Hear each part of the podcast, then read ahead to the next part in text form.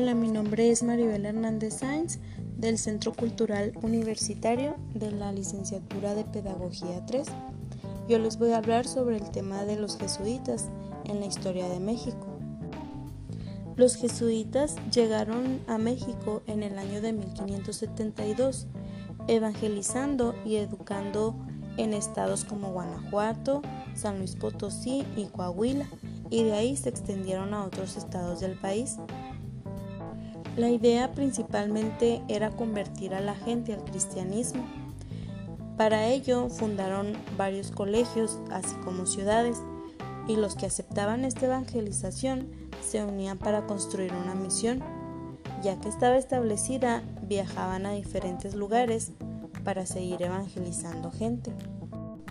La compañía de Jesús ha sido sumamente importante, ya que casi durante dos siglos la labor de esta compañía en suelo mexicano se consolida una red apostólica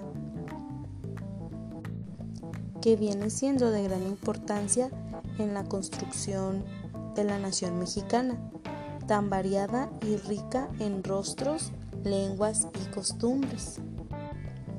Y aunque pasaron por diversas persecuciones, en la actualidad los jesuitas aquí en México desarrollan su misión en diferentes partes como puede ser Tijuana, Nogales, Chihuahua, la Sierra Tarahumara, Monterrey, Guadalajara, así como muchas otras ciudades, muchos estados de Oaxaca, de Chiapas, de Veracruz, etc. En mi cuadro dejo una representación sobre una iglesia de la Compañía de Jesús es un paisaje donde vienen algunos árboles de cómo se situaba en aquellos tiempos la ciudad y la población. Es una representación meramente gráfica y con mucho esfuerzo. Espero sea de su agrado. Y pues sería todo. Muchas gracias.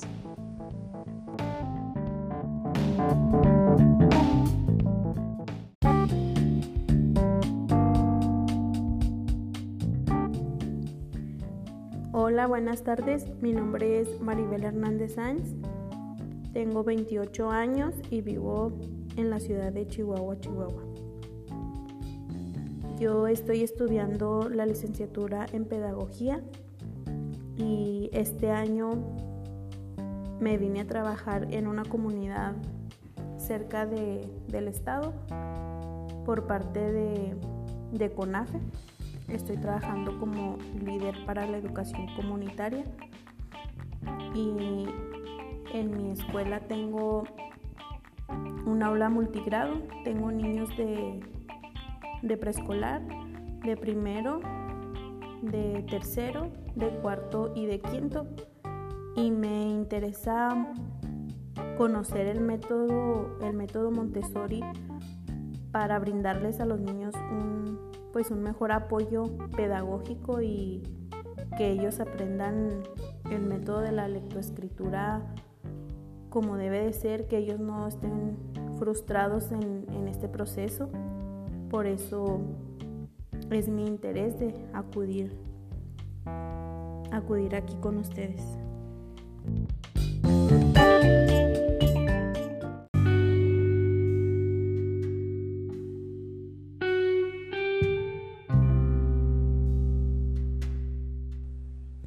Buenas tardes, mi nombre es Maribel Hernández Sáenz del Centro Cultural Universitario de la Licenciatura de Pedagogía. Hoy les voy a hablar sobre la migración en la educación. La migración tiene efectos negativos en la educación, sobre todo porque fomenta la deserción y el rezago escolar, cuando los niños se ven obligados a trabajar ante la, ausencia del padre, de la madre o de algún familiar que emigró a los Estados Unidos. El maestro Ernesto Valenzuela Valdivieso, de la Universidad Simón Bolívar, señaló la importancia de la música y la literatura como estrategias didácticas para enseñar geografía y desde ahí abordar el tema de la migración. Los planes de estudio de la geografía en México incluyen hablar de la migración, pero el modo de hacerlo no hace que los estudiantes se percaten del drama que entraña este fenómeno y lo comprenden superficialmente como si se tratara solo de desplazamientos, pero sin consecuencias en las vidas de quienes sí lo llevan a cabo. Es importante que los estudiantes conozcan a través de una nueva didáctica las rutas específicas de la migración, los incidentes que pasan los migrantes para llegar a su destino y otros aspectos de la migración que en la actualidad no son abordados en los salones de clases con la profundidad y la complejidad que tienen. Hace algunos años se desarrolló un programa llamado PROVEM para fortalecer la identidad del estudiante mediante la capacitación docente y poner al servicio de los alumnos de intercambio y de migrantes. El sistema escolar en México es muy diferente al de Estados Unidos. Cuando un niño emigra a la frontera y se establece en países extranjeros, se le acoge sin ningún problema burocrático, a diferencia de nuestro país. Cuando un niño extranjero llega a México, lo resiente de golpe, primero por el tipo de infraestructura y seguido por el idioma y otros aspectos. Lastimosamente no tenemos docentes capacitados en lengua extranjera capaz de dar solución inmediata al problema. Para los que van llegando, por ejemplo, por primera vez, el choque cultural es enorme. El idioma es difícil de adaptación. En definitiva, sí nos hace falta docentes capacitados en idioma y atención para los alumnos que llegan. El sistema escolar no está preparado para los alumnos transnacionales. El problema mayor es con los alumnos de nivel medio y medio superior, a diferencia de los alumnos de preescolar y primaria, en los cuales la adaptación se da más rápida y eficazmente en comparación con los otros niveles. El PROVEN ofrece herramientas teórico-metodológicas, entrevistas, procesos de selección, elaboración de proyectos presentados por maestros en los que se exponen las ideas para erradicar el problema estudiantil de migración, aplicación de examen de lenguaje, etc. Esto con el fin de ayudar a niños mexicanos en Estados Unidos y viceversa. Se cree que el punto clave es la atención que brinda el docente, porque en sí la cobertura no ha sido la apropiada en este sistema.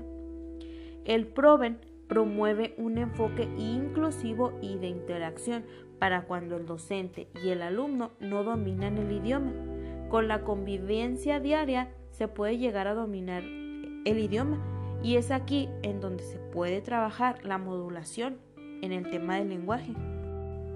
El PROVEM viene siendo un programa inclusivo y de convivencia escolar. Y en mi punto de vista, considero que la migración sí es un factor que puede llegar a afectar simbológicamente a los estudiantes, pero también tengo la confianza en la preparación y el compromiso de los docentes para erradicar con esta problemática la inclusión abordada en el sistema educativo educativo perdón, es un buen punto a favor para los niños y los estudiantes en condición de migrantes.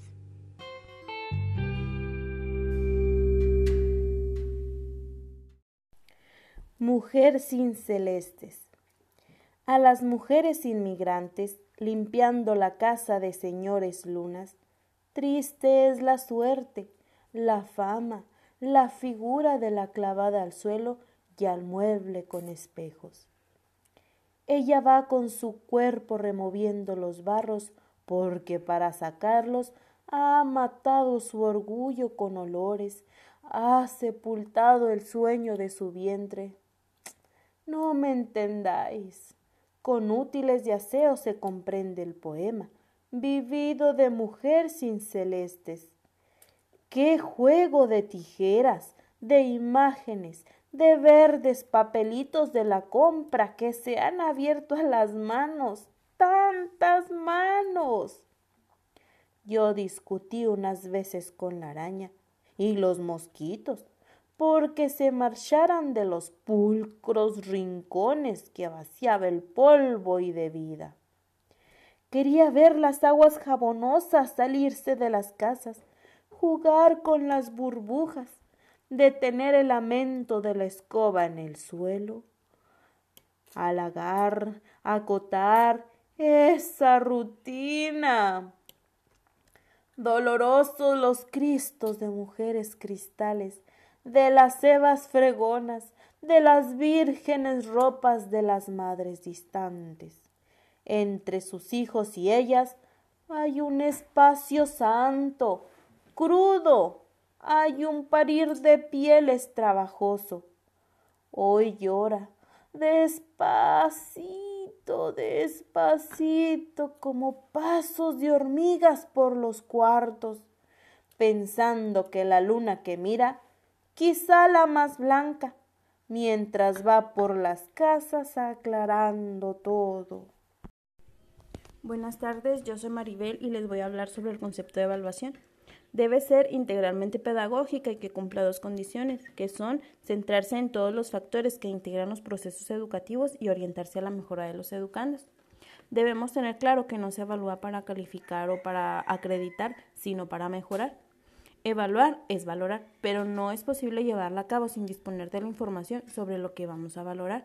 De ahí incluimos los elementos esenciales que son la información, la valoración, los criterios y las referencias. La información pues viene siendo la elaboración de los instrumentos para la recogida de los datos y la valoración la vamos a realizar aplicando referencias y criterios que deben de ser públicos y estar preespecificados. Dentro de la valoración, pues como ya dije, entran los criterios que nos ayudan a discernir en relación con la realidad evaluada y la clave está en tenerlos claros y decididos y publicados para su adecuada aplicación y orientar para la actividad de los alumnos.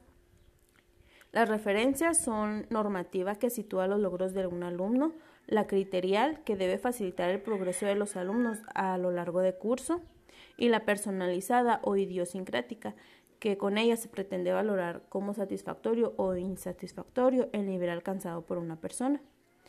Y por último, pues se toman las decisiones que necesitan un seguimiento y hasta una evaluación para decidir sobre su eficacia y para su modificación.